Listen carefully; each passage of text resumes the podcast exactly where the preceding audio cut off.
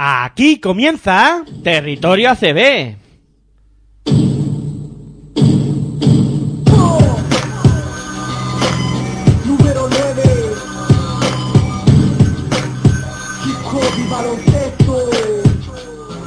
Era un impuber de la vida, no sabía Solo dormía para esperar que llegara el día. Despertar para jugar, el balón me divertía. Me acompañó en mi infancia y mientras yo crecía ¿Quién diría que yo de niño optaría Por el balón de baloncesto y practicar el básquet noche y día ¿Quién diría que de hip hop y baloncesto viviría Que por el básquet hasta el fútbol dejaría. En el aula de clase jamás me encontraría. Jugando básquet en el patio del liceo estaría.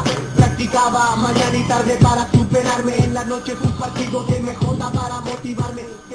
Hola, muy buenas noches, bienvenidos a Territorio ACB, aquí en la sintonía de Pasión por el Baloncesto Radio, pues dispuestos a pasar un rato entretenido, como siempre, hablando de la Liga Endesa ACB, que ha culminado ya los cuartos de final, que conocemos ya que cuatro equipos van a disputar la semifinal a partir de mañana domingo, y hoy vamos a repasar y analizar lo acontecido en estos interesantes cuartos de, final, como siempre, eh, de, de playoff, es verdad, de la, de la Liga Endesa ACB. Eh, como siempre decir que nos podéis escuchar a través de nuestra web en www.pasionprobaloncestoradio.com también podéis eh, hacerlo a través de las aplicaciones o bien por eh, TuneIn Radio o bien con nuestra propia aplicación que la podéis descargar eh, como siempre de manera totalmente gratuita y también podéis escucharnos a través de emisora.org, o sea que os ponemos varias opciones para que vosotros elijáis la que más os convenga y que nos disfrutéis a través de, de ella. Si no podéis escucharnos en directo, siempre lo decimos y lo recordamos que podéis recurrir al formato podcast, ahí tenéis iVoox, eh, donde podéis encontrarnos en nuestro canal, también os invitamos a suscribiros, también podéis escucharnos a través de Apple Podcasts e incluso también en nuestra propia página web eh, está eh, podéis eh, descargaros en la pestañita de, de podcast el, el, el programa que queráis escuchar. Eh, bueno, y paso a presentarme, soy Miguel Ángel Juárez y como siempre pues me acompaña para realizar este programa Aitor Arroyo. Muy buenas noches, ¿qué tal Aitor? ¿Cómo estás? Muy buenas noches a todos y todas y bien, me encuentro bien, ¿no? Con ganas de hablar de, de baloncesto y de estos cuartos de final de los playoffs de la Liga Endesa ACB 2020-2021 y bueno, pues con eso ya digo, con muchas ganas de, de hablar de, de baloncesto. Unos playoffs que, bueno, en principio, Aitor, no, no han deparado demasiadas sorpresas, ¿no? Así hablando en general, ¿no? Eh, Los que se preveía que, que podían estar en semifinales eh, se han plantado los cuatro. En principio han mantenido factor cancha y no ha habido demasiadas sorpresas. Bueno, era previsible que el Madrid ganara a Herbala y Gran Canaria. Era previsible que ganara eh, Tenerife a, a Burgos. Y luego entraremos más en profundidad, porque siempre hay salvedades y matices, mejor dicho. Y luego era previsible que o Vasconia o Valencia pudieran estar en esas semifinales y que el Juventud y el Fútbol Club Barcelona, en este caso el Fútbol Club Barcelona, fuera favorito en esa eliminatoria entre equipos catalanes, pues también eh, era previsible, ¿no? Que el Barça eh, estuviera en esas semifinales, ¿no? Mm, vamos, como tú dices, sin sorpresa, pero con matices. Sí, vamos a, como tú dices, empezar a, a meternos un poquito más en, en faena. Antes de eso, hacemos una pausita para ya situarnos y comenzar a hablar de la primera eliminatoria, que lo haremos con ese Real Madrid Herbalife Gran Canaria que se decidió por la, por la vía rápida. Venga, pausita breve y vamos con eh, los eh, análisis ya de estos cuartos de final de la Liga Endesa ACB.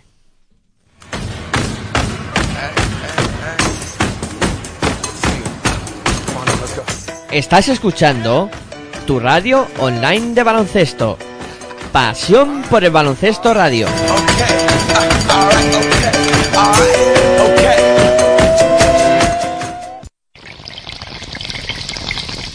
Si sientes la misma pasión del mundo de la canasta como nosotros, escucha tu radio online de baloncesto. www.pasionporbaloncestoradio.com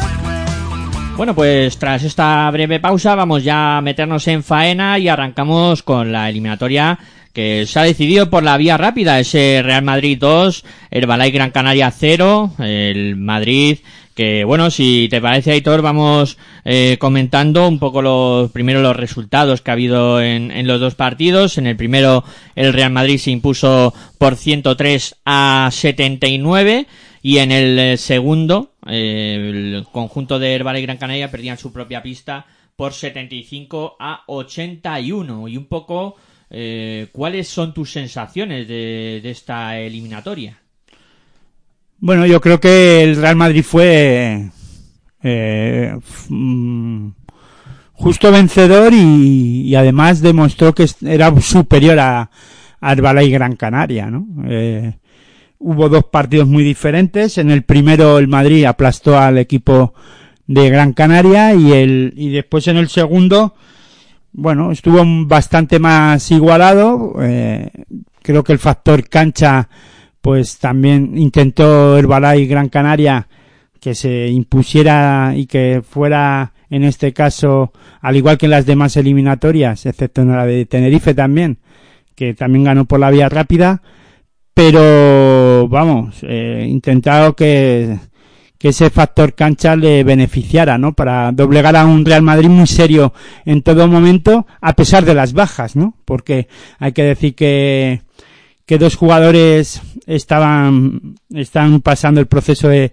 del COVID, como son Felipe Reyes Y y, y Abalde, y después, aparte de eso, las bajas, ¿no? De- por lesión de Taylor y de Randolph, ¿no? Que son bajas muy importantes y para, y ya adelanto, y o decimos, que Sergio Yul se suma a las bajas para la semifinal ante el Valencia Basket de mañana domingo a las seis y media, ¿no? Pero a pesar de todas estas bajas, el Real Madrid compite y consigue ganar con solvencia, diría yo, una eliminatoria en la que el Balay Gran Canaria para mí no fue rival en ningún momento, ¿no? A pesar de que en el partido de, de las islas, el equipo canario eh, estuvo con opciones a lo mejor de ganar, bueno, alguna tuvo, pero creo que el Madrid solventó con la papeleta muy bien, con, y sobre todo en el segundo partido, eh, con un buen Rudy Fernández. Sí, la verdad es que cuando el Madrid está enchufado, ¿no? Como, como lo está eh, siendo en esta eliminatoria, es un equipo súper competitivo, ¿no? Y yo creo que mm, es, es muy difícil ganarlo. Y luego las bajas, claro, es eh, algo con lo que ha tenido que bregar Pablo Lasso durante toda la temporada. Las salidas de Gavidel, las salidas de, de, de Facundo Campazo, pues al final en Madrid se, se ha sobrepuesto a todo y esta eliminatoria la, la ha pasado yo creo que sin ningún problema. Yo esperaba que el Balay Gran Canaria eh, pudiera mm, meterle más presión al, al Real Madrid de lo que lo ha hecho. Sí, lo que pasa que el equipo blanco hace valer que tiene jugadores en el juego interior como Tavares y ahora con Pourier. Creo que ha ganado mucha presencia en el juego interior, ¿no? Ya no solo eh, la presencia de Tavares o Garuba, por ejemplo, sino que Pourier le da otras soluciones en ataque al equipo blanco, ¿no? Cosa que a lo mejor con Tavares por fuera pues no, no solía salir, no suele salir mucho, no tiene ese rango de tiro para poder lanzar desde fuera, pero con Pourier sí lo tiene. Y ahí gana, gana enteros, ¿no? El equipo blanco. Incluso luego además, eh, Garuba está a un gran nivel físico y está cada vez ganando más eh, presencia en el equipo blanco, en el juego interior. Y yo creo que por ahí, más cuando, más si le funciona el juego exterior, que hasta ahora no le ha fallado, eh, o por lo menos creo que en lo que es la, la temporada, en, toda la temporada, el juego exterior está si- siendo lo más regular de, de la temporada o que casi nunca le ha fallado, o sobre todo en la liga endesa, pues el Madrid es un equipo complicado de ganar, ¿no? Y ahí el Balay Gran Canaria en el primer partido no tuvo opciones porque en el primer en la primera parte ya casi estaba finiquitado el encuentro. El equipo blanco salió muy fuerte en ataque o con mucho acierto en ataque y, apar- y a- y aparte de eso en defensa eh, también estuvo muy muy bien, sobre todo con Tavares y Pourier, como digo. Y luego además sumamos a un hombre que, que es que no se está hablando mucho, ¿no? Y que poco a poco está ganando también presencia, que es Tius, ¿no? Mucha gente puede estar diciendo, bueno, ¿qué está diciendo este hombre? Hombre, pues yo para mí el jugador americano ha mejorado y mucho, o sea, y bastante, ¿no? Eh, poco a poco está teniendo esos minutos en la rotación que a lo mejor eh, en los en las primeras partidos o en los, los primeros meses de Tius en, en el equipo blanco eh, a lo- eh, Pablo Lasso no no le estaba convenciendo en muchas ocasiones, ¿no? Pero creo que está aportando ya cosas interesantes, ¿eh? Para mí, ¿eh? Yo hablo eh, personalmente. Muy participativo en el rebote ofensivo, eh, cada vez más asentado y la verdad es que, como tú bien dices, Alex Tius eh, se ha convertido en otro jugador de la rotación de- del Real Madrid en ese juego interior, en la que con el refuerzo, como comentabas, de Vicent Pourier, se queda un juego tremendo, un juego interior tremendo, con, con Pourier, con Tavares, con, con Tius, con Garuba, o sea, tremendo. Hombre, la baja de Gabriel Depp podríamos decir que era muy fue muy importante y estaba siendo un jugador muy muy importante, sobre todo cuando además se marcha Campazo, pero con la marcha del, del otro argentino, de Gabriel Deck, pues se adelanta la el fichaje de, de Pourier y creo que ha ganado en equilibrio en el juego ahora mismo el equipo blanco, ¿no? Sí, sí. Antes pasaba casi todo por el juego exterior con, y eh, con el gran trabajo que estaba haciendo o hace Tavares o, o lo que- la presencia de, con la presencia tan propia de Tavares incluso de Garuba pero con Pourier le da un equilibrio al equipo blanco sobre todo puede jugar en la posición de cuatro cosa que ahora con eh, necesitaba en esa presencia yo creo que el equipo blanco no sin Randolph y sin Y Tonkin, sí. sin Tronkin y además la, la ahora la baja de Felipe Reyes pero aún aún sin estar Felipe Reyes de baja por el COVID tampoco estaba siendo muy utilizado por por Pablo Lasso, ¿no? El capitán del Real Madrid. Entonces, yo creo que con Pourier, ya digo, le da mucho equilibrio al equipo blanco, a pesar de las bajas, ¿eh? Porque tú fíjate cómo está compitiendo en Madrid. O sea, en liga regular ha sido campeón sin ningún paliativo y eso que, se estaba enfrentando a un equipo como el Fútbol Club Barcelona, ¿no? Como rival. Sí, no sé... Y aparte también de Tenerife, Sí, ¿no? sí, sí. No hay que menospreciarlo, ¿no? Y luego hablaremos largo y tendido, ¿no? De- del conjunto tinerfeño, pero sí que es verdad, ¿no? Y, y el Balay Gran Canaria, pues, eh, hizo lo que pudo, ¿no? Bacherovsky, eh, Diop, eh, el Costello y, y en este caso también por dentro Stevi, que se las vieron y se las desearon para parar ese juego interior del Real Madrid. Luego encima, eh, sus hombres exteriores eh, no han tenido la mejor serie. No hemos visto a ese Ajes Lauter dominador durante toda la temporada. O sea, ha estado muy apagado. A ver, siempre digo que las ligas regulares sirven para algo, ¿no? Y en este caso se enfrentaba el primero contra el octavo y un octavo como el Valle Gran Canaria que ha venido haciendo la goma y ha llegado a los playoffs creo que Sobre la bocina. sobre la bocina, como tú bien dices, ¿no? Un equipo que, bueno, que puede además estar contento con la- al final con la temporada que ha hecho, ¿eh? Porque no empezó nada bien, se estaba, incluso hablábamos eh, en mucho tiempo de que Herbalife, cuidado, cuidado con Herbalife, a ver si podía estar rondando incluso se hablaba, no, hombre, a lo mejor no con contundencia, ¿no? De que podría perder la, la categoría, ¿no? Pero que sí que estaba rondando por ahí y, y, pasaban por lagunas, además con problemas en el vestuario, eh, con jugadores, corte de, de jugadores. O sea, ahí Porfirio Fisac ha tenido que bregar y pelear y, y al final sacó al equipo hacia adelante y, ojo, eh, en semifinales de Eurocup y en cuartos de final de, de Liga Andesa ACB en los playoffs, como tú bien dices, eh, eh, sobre la bocina, pero ha dejado fuera equipos que podían estar perfectamente, como el propio Unicaja de Málaga, Andorra, eh, y otros equipos que han estado peleando por estar ahí, ¿no? Manresa, cuidado, ¿no? Cuidado que ha dejado fuera a Unicaja de Málaga, por ejemplo, un Unicaja de Málaga que casi siempre está llamado a estar en playoff. Sí, además eh, ha tenido un- una segunda vuelta espectacular. Porque, como tú dices, empezó muy mal el equipo y luego pues se han ido rehaciendo. Claro, la ¿no? primera vuelta le condena a, a Herbalife Gran Canaria a, a acabar octavo. Y eso hace que te tengas que enfrentar al líder de la competición. O si quedas séptimo, pues a lo mejor, pues a lo mejor no. El otro coco, que es el Fútbol Club Barcelona. ¿no? Sí, a lo mejor tienes a, a una opción más, ¿no? Pero son coco los dos y no veas, no veas. Que luego hablaremos también de, de la eliminatoria que han disputado Barcelona y Juventud, que ha sido muy, muy bonita. Eh, bueno, bonitas han sido todas. Sí, al final han sido todas. Todas son interesantes. Esta lo que a mí pasa- es que utilizar el término bonito. eh, como diría la canción, todo me parece bonito, ¿no? A mí me parecen interesantes todas. Han Sí. sido interesantes. Unas con más matices, otras con otras. Otros han sido, pues, partidos como estos. O eliminato el primer partido, por ejemplo, de esta eliminatoria, pues ni fu ni fa. Pero eso es casi esperable, ¿no?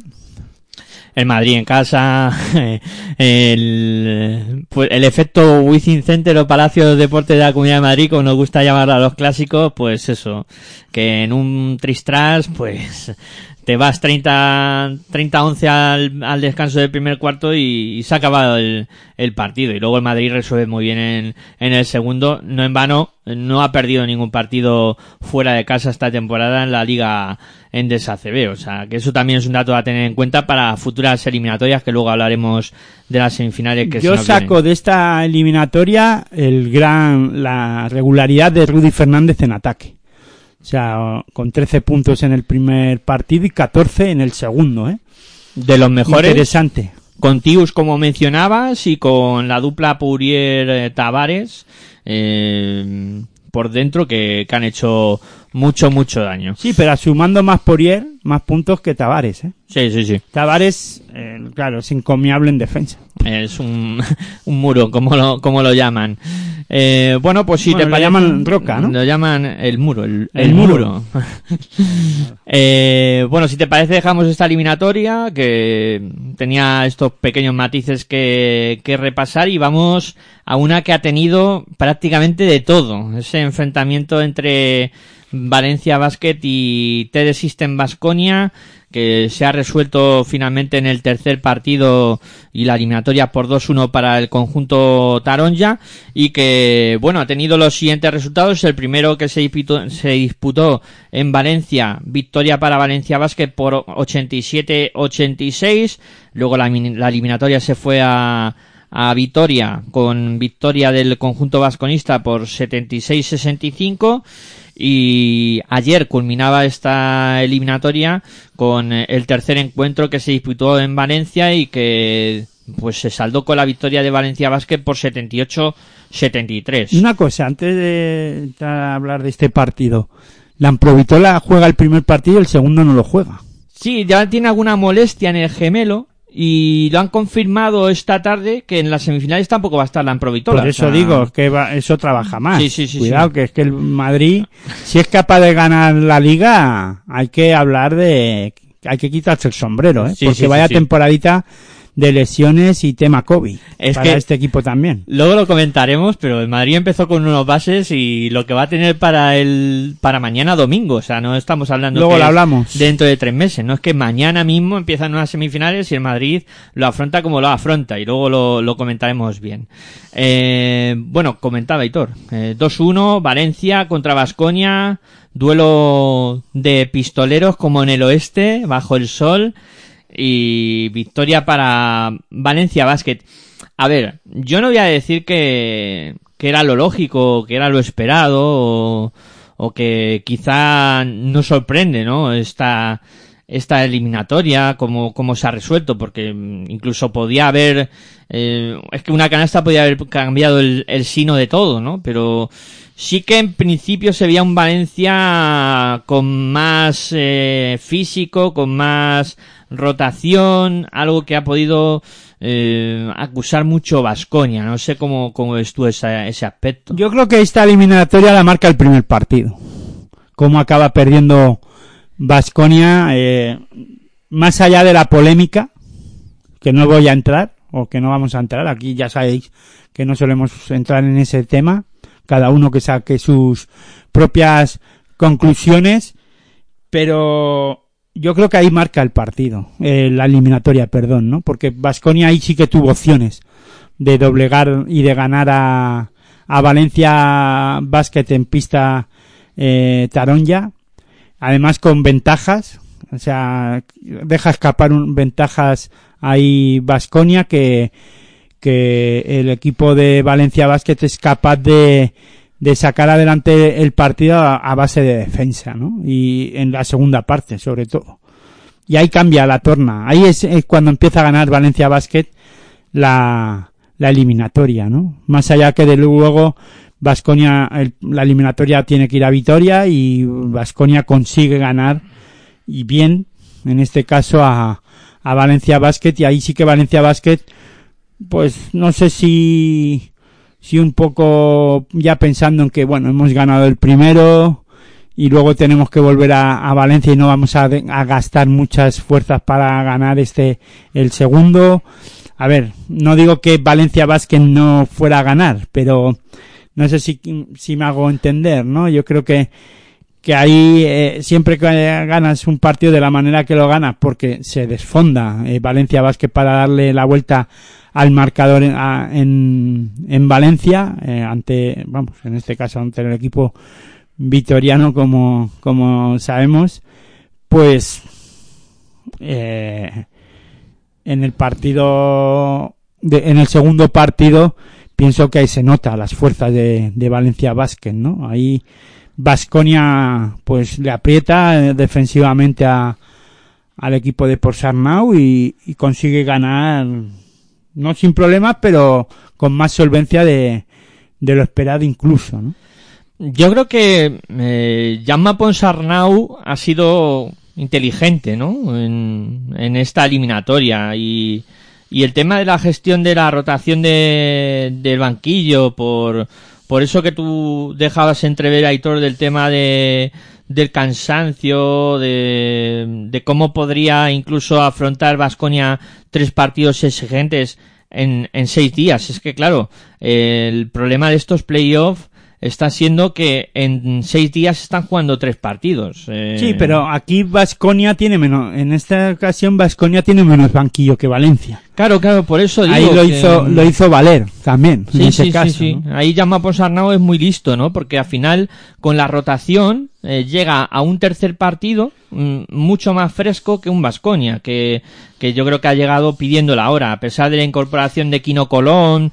eh, Sí, pero no ha aportado tanto, Claro, ¿no? se les ha ido Luca Vildoza. Es que también ha sido un poco estamos hablando de un Quino Colón que tampoco ha jugado demasiado en la temporada Sí, ha estado- físicamente pues no, no está al nivel, ¿no? Creo que del equipo, fíjate que jugaba ante su ese equipo, pero se le, yo creo que a Aquino Colón se le ha notado, ¿no? Que no estaba, que no ha tenido una temporada buena en este caso físicamente hablando también, ¿no? No ha tenido continuidad, no tuvo, no la tuvo la continuidad en Valencia, luego se marchó a, o, Estuvo, se fue fuera, sí, Sí, claro. a la Estrella Roja. al Estrella Roja tampoco hay, le- bueno, tendría sus minutos, pero no es lo mismo que, estar teniendo una regularidad en, un- en una temporada eh, en un mismo equipo, ¿no?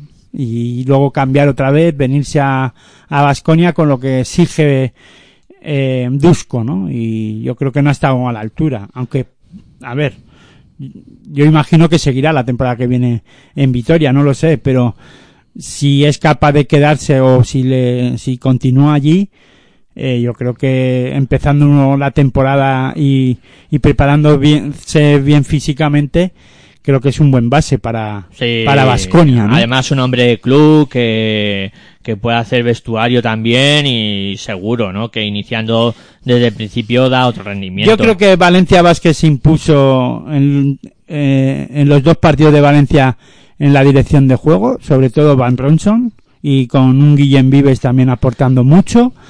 Luego, eh, Joan Sastre me gustó mucho en el partido de ayer, eh, desde la línea exterior, eh, anotando varios triples en momentos claves de, del encuentro, pa- incluso eh, ya digo, eh, un Vasconia que intentó remontar ayer, o sea que tuvo la opción también de remontar y eso sí, Vasconia no, no se lo ha puesto fácil en ningún momento a Valencia Basket y le ha exigido mucho y por eso también creo que es una victoria de, de quilates, de decir, eh, cuidado a Valencia Basket porque es capaz de aguantar la presión bien, ¿no? Y el físico.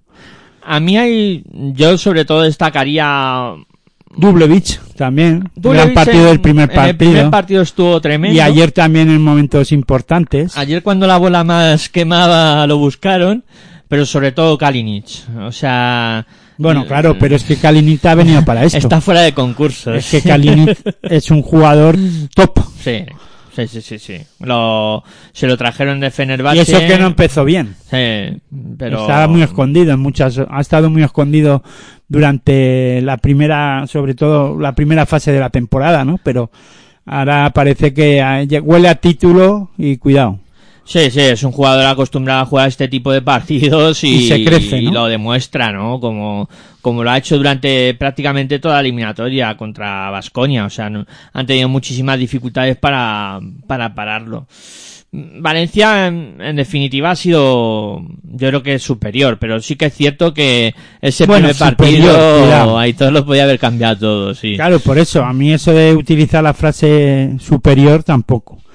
Tampoco es un equipo Valencia Basket que sea capaz de cerrar los partidos.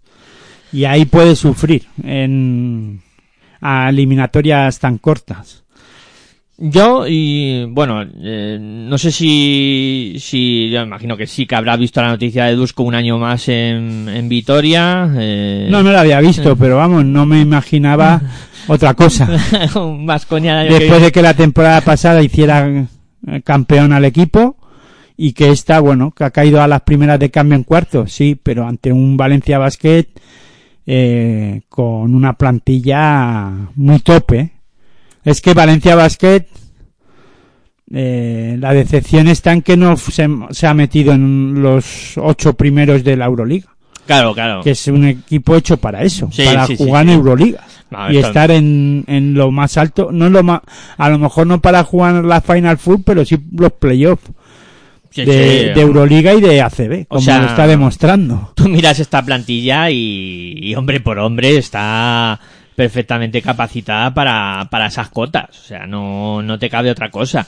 Lo que sí que, bueno, Dusko ya sabemos cómo juega, ¿no? Y... A ver, lo que le pasa a Dusko es que ahora mismo Vasconia, no a Dusko, digo, eh, se ha encontrado en Vasconia y yo imagino que lo sabe, que económicamente no está al nivel de, de otros años y que no puede hacer plantillas tan amplias y que pues que y, pues mm, tan amplias que con el que además el propio Dusko pueda estar pueda estar contento de tirar con todo porque ya sabemos que Dusko es un entrenador que la rotación en los momentos importantes ya de la temporada cada vez las acorta más o las acorta. Entonces eh, para que utilice Dusko a, a ciertos jugadores en momentos claves de la temporada pues tienen que ser jugadores que lo demuestren durante toda la temporada, ¿no?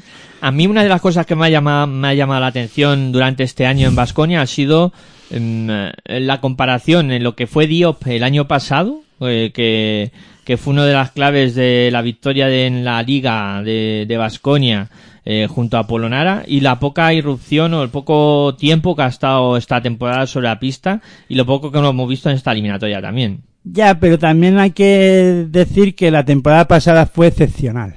Sí. La- fue una fase excepcional, una fase final excepcional y una temporada excepcional, en el que Ilimane Diop eh, está físicamente bien y solo es eh, por momentos. O sea, te quiero decir que fueron flashes y que les vino bien. Era una, una competición muy corta en la que al, a Elimane Diop, en este caso, pues le benefició, ¿no?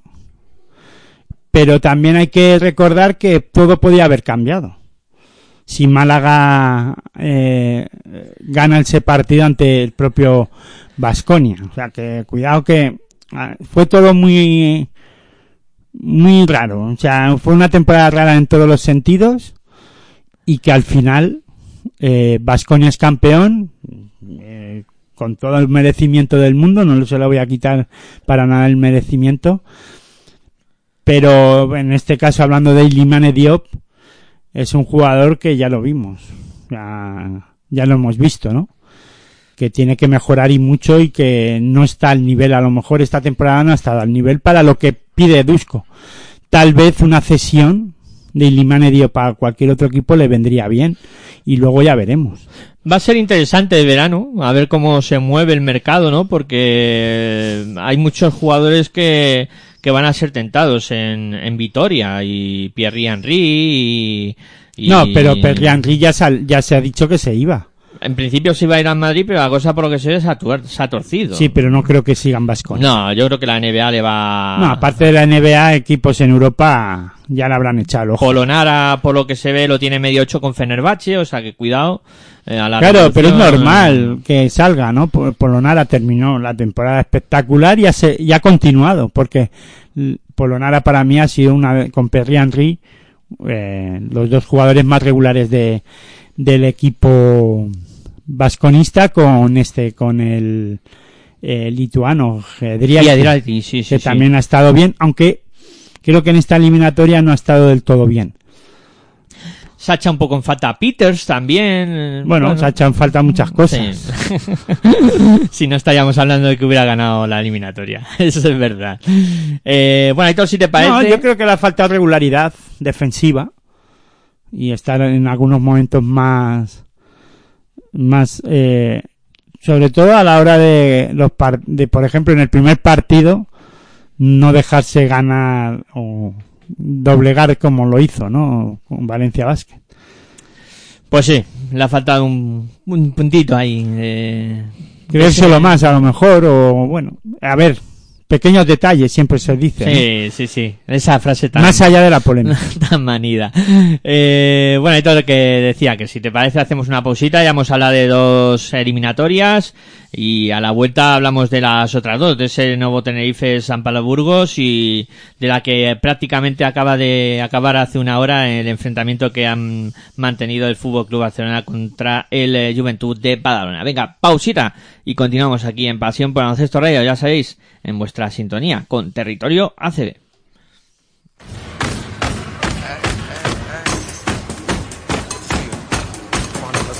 Estás escuchando tu radio online de baloncesto. Pasión por el baloncesto radio.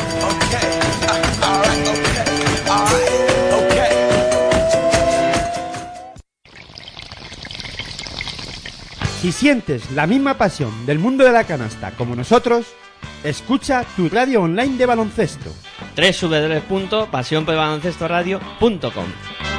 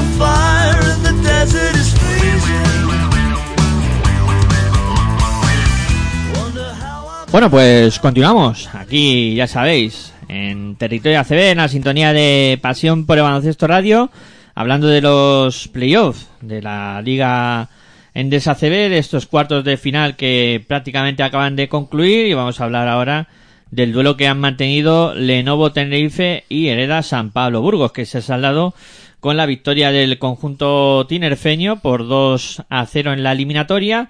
Un Lenovo Tenerife que se imponía en el primer partido por 86 a 78 al cuadro burgalés. Y luego en tierras eh, burgalesas, el Hereda San Pablo Burgos perdía por 68-92 ante un eh, Lenovo Tenerife que, bueno, yo Aitor me atrevería a decir ha sido netamente superior y esperaba algo más de, de San Pablo Burgos. Hombre, puede, eh, podríamos esperar algo más de San Pablo Burgos, sobre todo en su casa, ¿no? Además con la vuelta del público, que hay que decir que está volviendo poco a poco el público a las canchas de, baloncesto y eso nos congratulamos eh, todos. Ya había vuelto público a, a las pistas gallega del equipo del Obradoiro y, y luego pues ahora para los playoffs pues eh, ya hubo público en Gran Canaria, ha habido público en, en Tenerife, que, no, Tenerife no, perdón, en, bueno, en Burgos, ha habido público en el partido que se ha disputado hoy en el Palau Blaugrana, ayer en el en el partido de Valencia, que o la eliminatoria de Valencia Basket también hubo público en la eh, en los dos partidos que se han disputado en Valencia y en el del Juventud el jueves. También hubo jueves sí, Sí. público hubo público. Entonces bueno pues nos congratulamos todos no la enhorabuena para todos que poco a poco se puede ir no, se- el público puede ir ir, ir yendo a, la- a las canchas de, de baloncesto no en este caso hablando de nuestro de nuestro deporte ya sabemos que en el fútbol ya hubo ha habido en el fútbol profesional también ya ha habido público y bueno, ayer en el partido de la selección española de fútbol ante Portugal, bueno, pues poco a poco volvemos a más o menos a esa mal llamada nueva normalidad, ¿no? Yo lo llamaría de otra manera, pero bueno, no nos vamos a ir desvi- no nos vamos a, a, Esos son otros temas. a- a desviar porque me caliento y no quiero. Y bueno, el tema de la eliminatoria, yo creo que eh, Tenerife, como tú bien dices, ha sido muy superior y que Burgos podía haber hecho algo más en ese segundo partido en su propia pista y, como digo, ante su público, ¿no? Pero eh, estamos ante un Tenerife, ante un equipo como es el que dirige Chus Vidal-Reta, muy sólido, diría yo, ¿no? Está siendo muy sólido en su juego, en la defensa.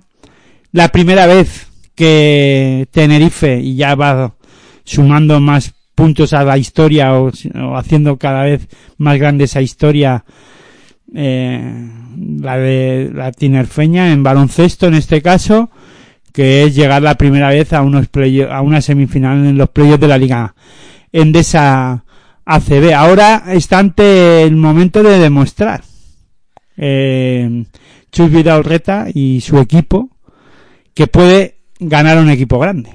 En este caso al Fútbol Club Barcelona el lunes eh, ya sabemos que Chus Vidal-Reta piensa que para ganar a, a equipos Euroliga pues hay que hacerlo todo muy bien, pues bueno, creo que está ante ese momento por lo menos para ponérselo difícil. Yo quiero ver a Tenerife llevarle hasta la máxima el Fútbol Club Barcelona. Y creo que está ante el momento de hacerlo, ¿no? Porque eh, contra Burgos es que creo que lo hizo todo muy bien. Defensivamente hablando y en ataque. En los dos partidos, además, ¿eh? es que yo creo que no hubo paliativo ninguno. Se ha mostrado, como tú dices, como un equipo muy sólido, ¿no? Sobre todo defensivamente. Sí. O sea, en las dos, en las dos, eh, en los dos partidos Tenerife hace una gran defensa. Sí, sobre todo en el, en el segundo, que, que se le había puesto complicado el, el asunto, ¿no? Que al descanso iba dominando el, el cuadro de Burgos. Eh, la clave fue la defensa del tercer cuarto. Burgos estuvo casi seis minutos sin anotar una canasta. Y, y encima en ese momento empezaron a ver algo como una piscina y, y se acabó la eliminatoria ahí. O sea que ahí resolvió el, tema, como tú dices, defensivamente en un equipo que tiene una calidad que se le cae de los bolsillos, ¿eh? Cuidado. Sí, pero hablas tú del segundo tiempo del partido que disputan Burgos, que se disputa en Burgos, pero la defensa fue buena, ¿no? Pero Burgos no estuvo muy acertado en algunas en algunos momentos con tiros liberados también del equipo burgalés, cuidado, eh, que eso también hay que tenerlo en valor. Yo yo pongo más hincapié en la defensa del primer partido que la del segundo. Creo que en la en el en el primer partido dejar a tiradores como Benito y Mafaden en esos porcentajes de tiro es porque hicieron una gran defensa. Más allá del resultado que fue más igualado el de Tenerife que el de que el de Burgos, pero todo eh, por el acierto, ¿no? Que hubo en ese partido es que mm, las defensas no, no es las buenas defensas no es porque dejes a tu equipo en 68 puntos como como en el partido de Burgos. Creo que eso no es lo normal en un equipo como Burgos. Aunque fue buena defensa, no estoy no estoy diciendo que no. Pero, Pero fue ese- momento puntual, además. Claro, sí. pero no es producto, pero no es, ese resultado no es solo producto de la buena defensa en algunos momentos de la segunda parte de, de ese partido en Burgos, sino que también Burgos, la ansiedad de lanzamientos mal, o acciones eh, mal elegidas, eh, por esa ansiedad de querer remontar el partido ante su propio público, bueno, pues eso suma, ¿no? Yo creo que es jugaron Burgos más sueltos en, en ataque en algunos momentos. Más allá de que McFadden y Benítez no estuvieron acertados, pero sí que hombre, en los hombres interiores, Yasiel Rivero, Klavic, aunque estuvieron bien defendidos por Sermanidi en algunos momentos y por eh, Fran Guerra, pero creo que ahí eh, Burgos sí era ese Burgos que nos tiene o nos ha tenido acostumbrados durante la temporada. Estuvo más suelto, creyó más en ese aspecto. La primera parte de, en Burgos fue buena de Burgos, pero la, el, el segundo tiempo creo que que salieron con ansiedad, ¿no? Sí. Aparte de la buen, del buen hacer de Tenerife, ¿no? Sí, in- incluso también el, el que mm, eh, que- Tenerife empezara a notar, también yo creo que les, eh, les Claro, es que tú fíjate ahí- en ese tercer cuarto empiezan Marceliño Huertas y, y Fitipaldo a un buen nivel, 33 puntos entre los dos Vale, No, es que claro, es, eh, y 15 asistencias y 15 asistencias. en ¿no? el segundo partido. Es que hicieron un partidazo y luego Domencar que se destapó también después de una primera parte en la que no había anotado ningún triple. 0 de 4 y acaba con 6 de 11. Fíjate, es que es un dato demoledor, es demoledor, claro. Ah, ves que al rival le entran y tú empiezas a fallar, pues te vienes abajo, el público intenta estar y al final te atascas, que es lo que le pasó a Burgos. Claro, Burgos empieza bien en el primer partido anotando, que lo dice Chubidarreta al descanso, que el equipo eh, burgalés está muy acertado eh, en ataque y cuando está un equipo a ese nivel en ataque es complicado eh, doblegarle, ¿no? Pero luego empieza a anotar Tenerife y a defender mejor. Y es que ahí es donde gana el partido en el, prim- el primer partido. En el segundo partido, en la segunda parte, a Burgos no le entra. Más allá de la defensa, hablo, ¿no? Pero Sí, ya sí, digo, sí. esa ansiedad, ese querer hacerlo bien. Eh, la primera vez que también llegan a unos playoffs porque la- estuvieron en la fase excepcional, pero eso no son unos playoffs. Entonces, esto ya era una temporada digamos, Normal. normal y, y era la primera vez que llegaban, eh, efectivamente. Sí, era también... Superior juntó- Tenerife Sí. en todo momento. Se ¿no? juntó un poco todo, es verdad. Y al final, pues eso. eh, Tenerife- Para mí, ya digo que Tenerife está siendo un equipo muy. Eso, eh, pues. Eh, lo he dicho antes, ¿no? Eh, muy sólido en todo momento en su juego, ¿no? Vamos a ver, ya digo, que ahora hay que demostrarlo ante un gran equipo como es el Fútbol Club Barcelona, ¿no? Eso sí, ya sin que quitarle mérito, pero espero que, yo espero, luego lo hablaremos, ¿no? Pero espero que Tenerife ahora ya no piense, ya lo hemos hecho todo y a ver qué pasa. No, no. Hay que competir. Claro, ahora tenemos que entrar en ese momento, ¿no? De decir, ah, ya. Nosotros ya lo hemos hecho todo. No tenemos nada que perder. Y a No, no, no, divertirnos, no, no, a sufrir. Ahí, a Porque, pencar. y si sufren es porque están peleándolo y le ponen en problemas a, al Fútbol Club Barcelona. Un Fútbol Club Barcelona que vamos a hablar de su eliminatoria, que es la última que ha acabado, que lo ha hecho pues hace apenas hora y cuarto y en la que se ha acabado imponiendo por 2 a 1 al Juventud de Badalona. El primer duelo eh, se lo llevó el cuadro blaugrana por 84-74. En el segundo partido en Badalona el Juventud consiguió la victoria por 72-63 y en el tercero que hemos presenciado en el día de hoy, pues el Barça ha acabado llevándose la victoria con comodidad por 94 a 73. Una eliminatoria, Aitor, que bueno, yo por un momento eh, he pensado que el, Juventud podría dar una de las campanadas más gordas que ha habido en los últimos tiempos en, en la ACB, ¿no? Y haber eliminado al Barça, pero hoy no ha habido opción. No, porque el Barça es mucho Barça. Vamos a ver. Estamos hablando de un equipo que acaba de, de perder la Final Four, eh, la final, ante F. Pilsen, ante un gran F. Pilsen, ¿no? Y yo, a ver, el resultado para mí no ha sido, no me ha sorprendido. O sea, te quiero decir que ha acabado 2-1 como esperaba yo la eliminatoria. Eso sí, yo esperaba que perdiera el primer, que hubiera perdido el primer partido el, el Barça en el Palau Blaugrana y que luego el Juventud, vamos, que ganara el Juventud en el Palau y que luego el Barça remontara la eliminatoria y dejara las cosas como sin sorpresa ninguna, ¿no? Mm, y me voy a explicar el por qué el cansancio, lo, el cansancio físico y mental. Además del equipo Blaugrana, yo lo esperaba en el primer partido. En el primer partido no, casi no se nota eso. Además no notan la baja de Calates. Sí la notan la baja de Calates en el, en el Olympic de Badalona. Y hoy Calates ha jugado. Que se ha notado también. Su presencia en el, en la pista, ¿no? En algunos momentos de, de partido. Sin estar a un buen nivel físico, pero eh, la calidad que tiene le da para jugar ahora mismo a este nivel, al nivel que ha jugado hoy. No, no, mm, sí se notó esa baja física eh, del tema del problema del tobillo en la final de contra Efes, pero contra el Juventud hoy no se ha notado. O sea, eh, un Calates al 70% o al 60% le da para jugar en la liga andesa, ¿no? Es lo que tienen los los grandes jugadores, ¿no? Eh, que en una competición sin menospreciar a la CB, ¿no? Y ni al Juventud, pero es que se nota. Tienen esa calidad y esa que sin estar al 100% pueden jugar a medio gas y, y demostrar que tienen cal- siguiendo teniendo calidad y siendo superior, ¿no?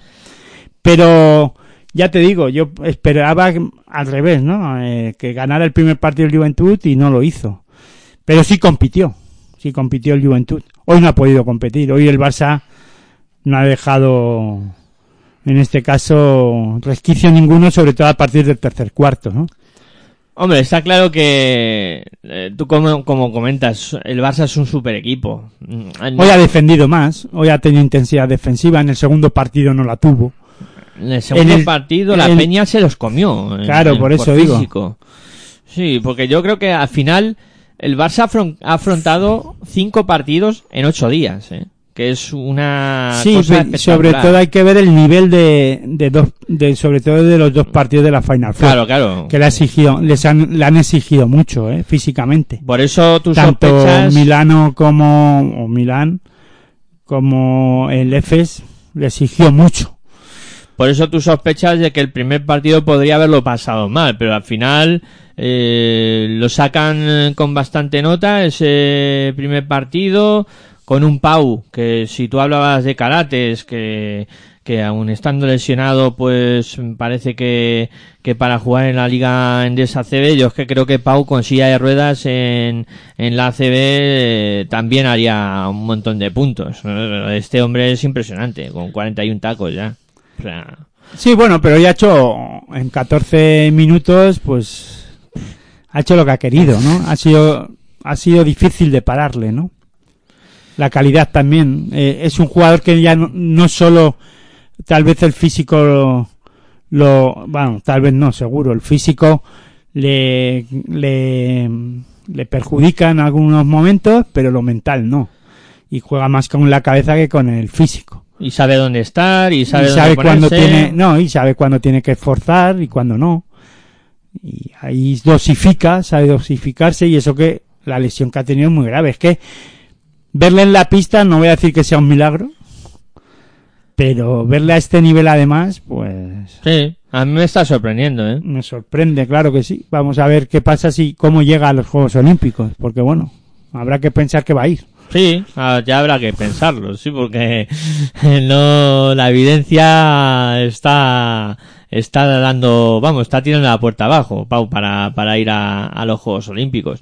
Y está claro que encima hoy el Barça lo ha tenido todo. Eh, ha aparecido el, tiro exterior, que, que quizá en unos partidos ha estado un poco atrancado. Bueno, pero es que Kai Kyurick eh, lleva tres partidos, o sea, no tres partidos, pero sí lleva desde la eliminatoria o desde la final o desde la Final Four, vamos a decir, desde los dos partidos a esta a estos playoffs está a un nivel de acierto muy interesante y peligroso si continúa así, ¿no? Porque está muy acertado. Hoy creo que ha hecho 22 puntos. si no- Con 6 de 6 en tiro de 3, sí señor. Ha sido una exhibición lo de hoy En 15 minutos, ¿eh? O 16 casi. para quitarse el sombrero. O sea, ha sido una cosa de locos. O sea, de decir, vamos a ver la que ha montado este tío hoy. No, no, ha sido impresionante. Eso, el físico de Brandon Davis, claro, es que la peña pues... Y con un Mirotic que no ha aparecido casi nada hoy. Mm. Lleva, está mentalmente tocado, ¿eh? Sí, yo Y creo que- físicamente, diría yo. Se hablaba mucho que la llegada de Pau Gasol también la ha podido afectar, ¿no? ¿Pero por qué? ¿Que se llevan mal? No, no, porque es como que te llega una super mega estrella que te puede Hacer sombra. un poco, sí, no sé. Yo no Se creo. hablaba de eso, ¿eh? Que yo, no creo, yo no creo en nada de eso, pero vamos. Yo tampoco, para nada. ¿eh? Yo tampoco, yo... yo de hecho, que- Pau Gasol y Mirotic jugaron en los Bulls. Sí, sí, sí. También le eclipsaba. No, y además son dos tíos que se llevan bien, o sea, en eso estoy de acuerdo contigo. Y, y yo tampoco creo que sea esa la, la motivación, ¿no? Pero No, que es algo yo creo se que, Mirotic es un jugador que si no le salen muy bien las cosas, pues no es capaz de remontar mentalmente. Es un, un ju- jugador que sufre. Eh, cuando no le salen bien las cosas, pues no, no da ese golpe encima de la mesa y, se sobrepone con facilidad, ¿no? Es un jugador, y sin que se me entienda mal, que juega a favor de obra, ¿no? Cuando le salen bien las cosas es un, vamos, un superestrella y cuando no es un jugador más. Pero vamos que eso le pasa a muchos jugadores, ¿eh? Que no solo a él. Sí, sí, Lo que sí, pasa que otros, hay jugadores que lo solventan de otras maneras las cosas. Sí, es- estoy de acuerdo contigo. o es sea, un jugador mentalmente frágil. Sí, sí, sí, en eso tiene que mejorar. En eso tiene que mejorar. Eh, también eh, hay que decir que la Peña pues le han faltado algunos argumentos ¿no? que ha mostrado durante la temporada. Hemos Bueno, visto una... Vamos a ver, hay que primero, hay que reconocer que la Peña cuando ha jugado en liga regular, y lo comenté el otro día, eh, contra el Fútbol Club Barcelona, eh, no ha competido. Entonces, yo me quito el sombrero por el Juventud en este, en este playoff.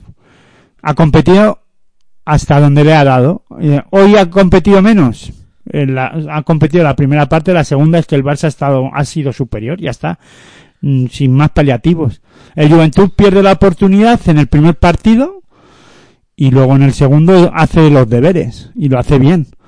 Lo que pasa que físicamente a lo mejor volvemos otra vez a lo mismo. La amplitud de banquillo del Barça no es la misma que del, del Juventud.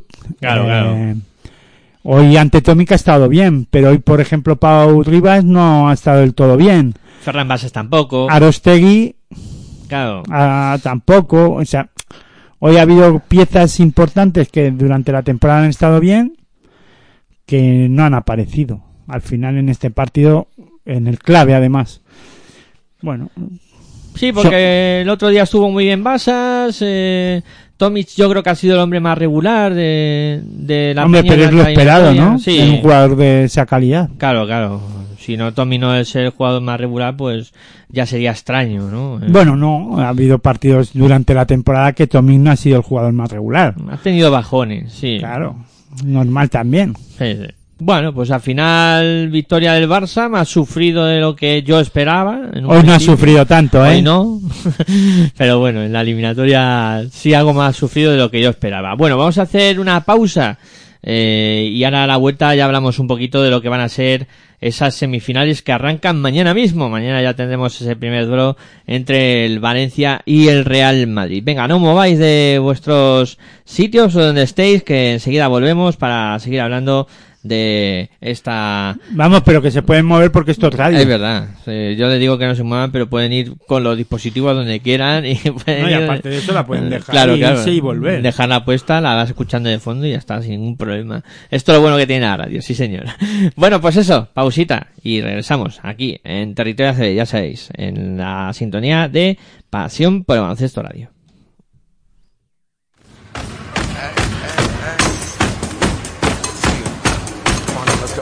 Estás escuchando tu radio online de baloncesto. Pasión por el baloncesto radio.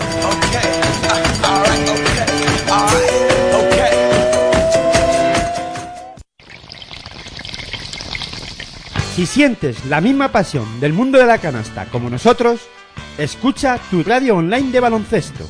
www.pasionporelbaloncestoradio.com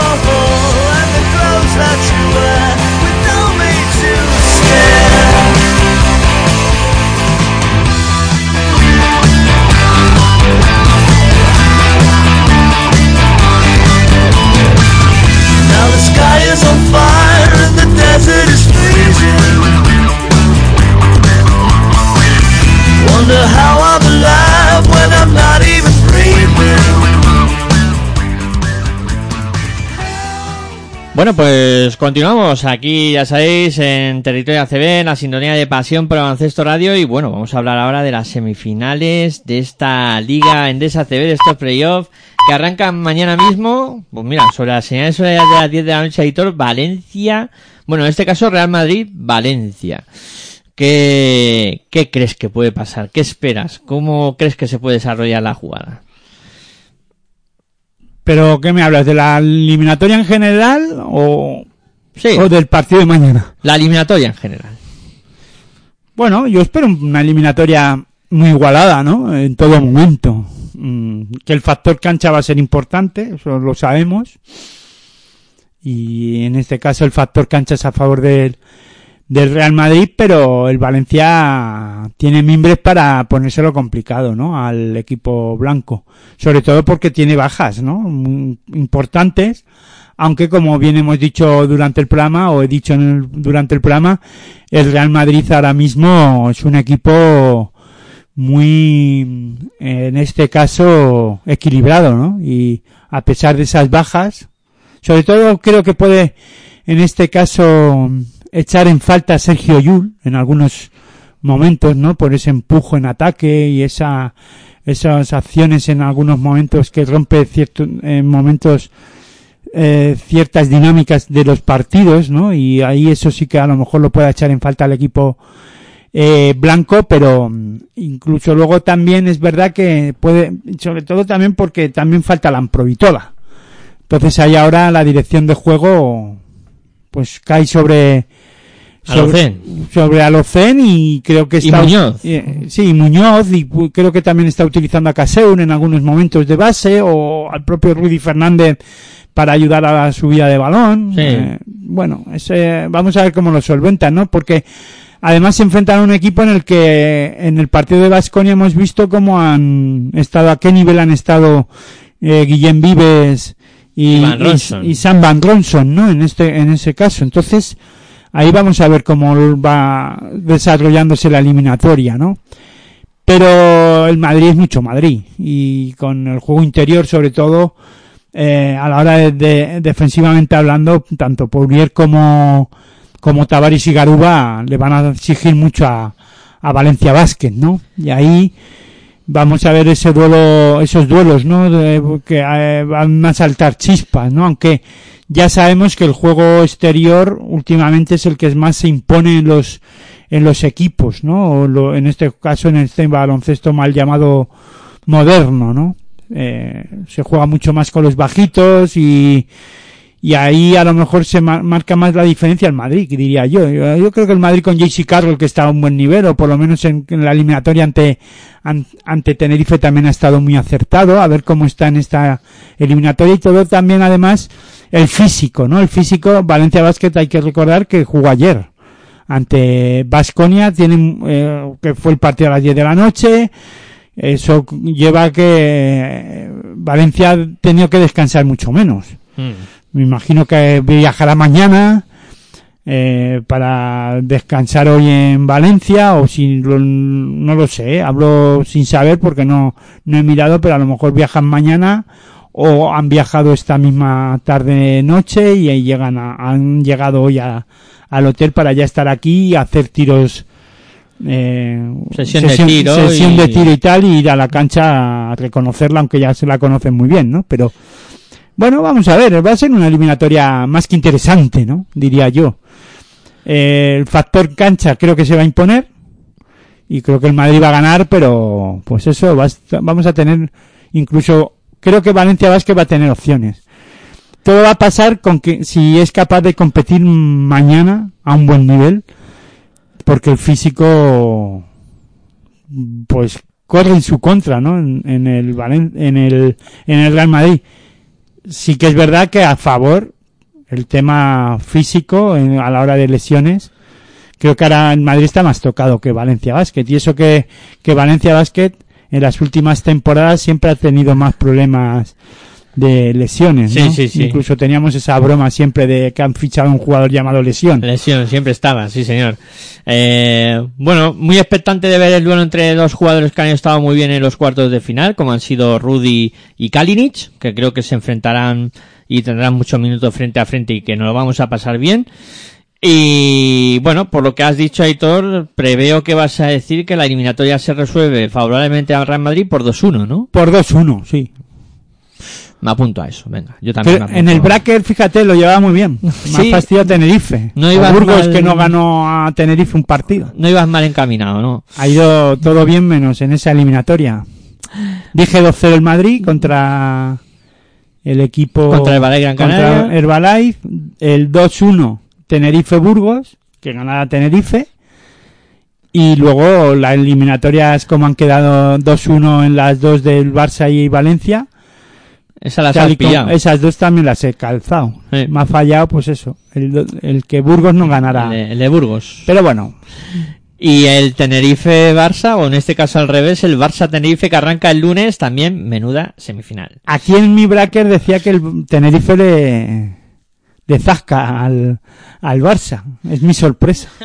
La final para mí va a ser, es Real Madrid Tener- Tenerife. Yo te digo una cosa, si ha habido algún momento en el que Tenerife puede meterle mano al Barça, es ahora, ¿eh?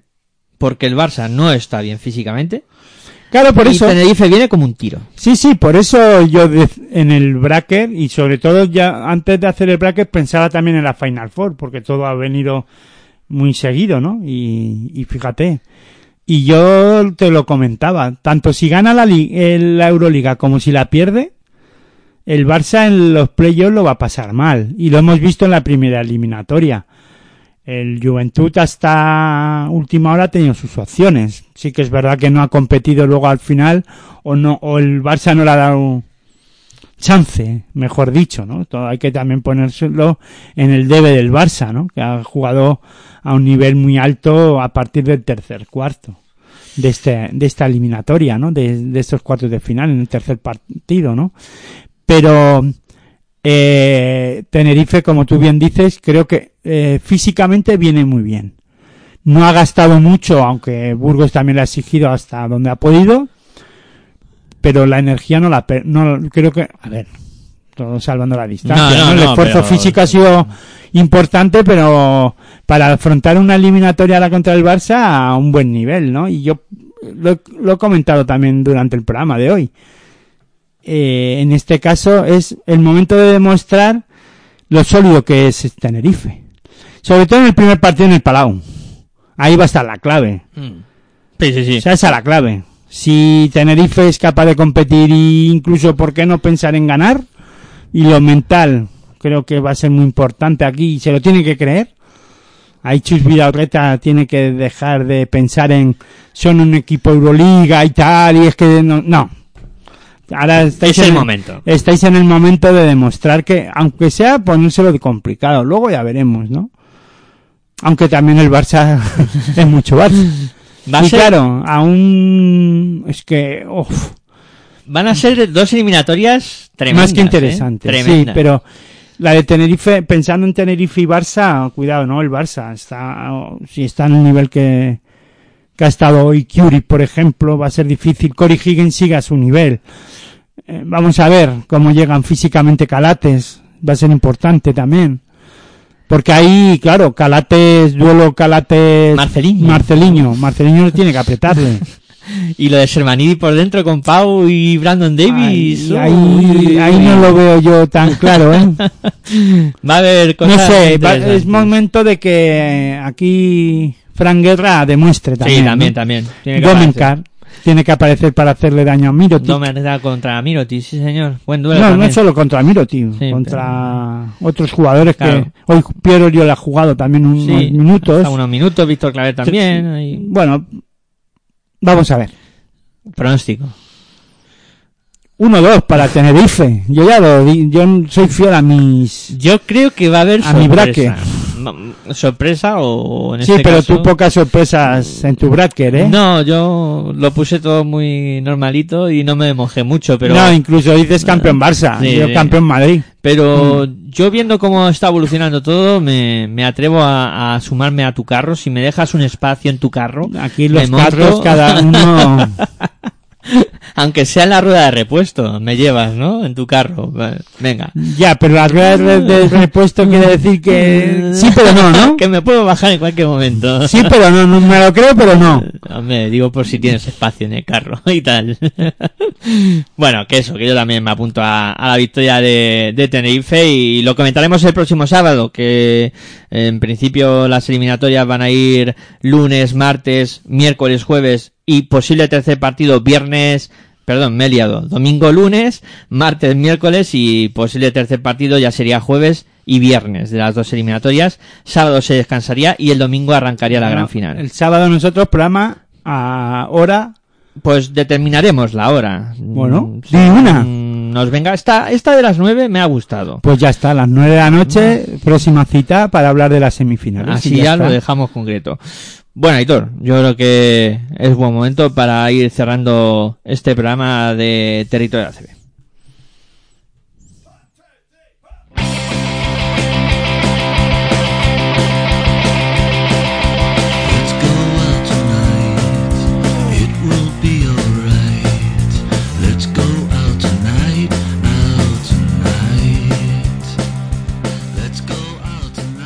Bueno, Aitor, pues ha sido un auténtico placer compartir contigo este rato de, de básquet, de, de radio y de haber estado aquí charlando de, los playoffs de la Liga Endesa CB, de estos cuartos de final, también a dar pinceladitas de, de las semis y ahora a disfrutar de, de esta semana de básquet y el sábado de nuevo por aquí para, para charlar un rato. Pues nada, el placer es, es mío como siempre y nada.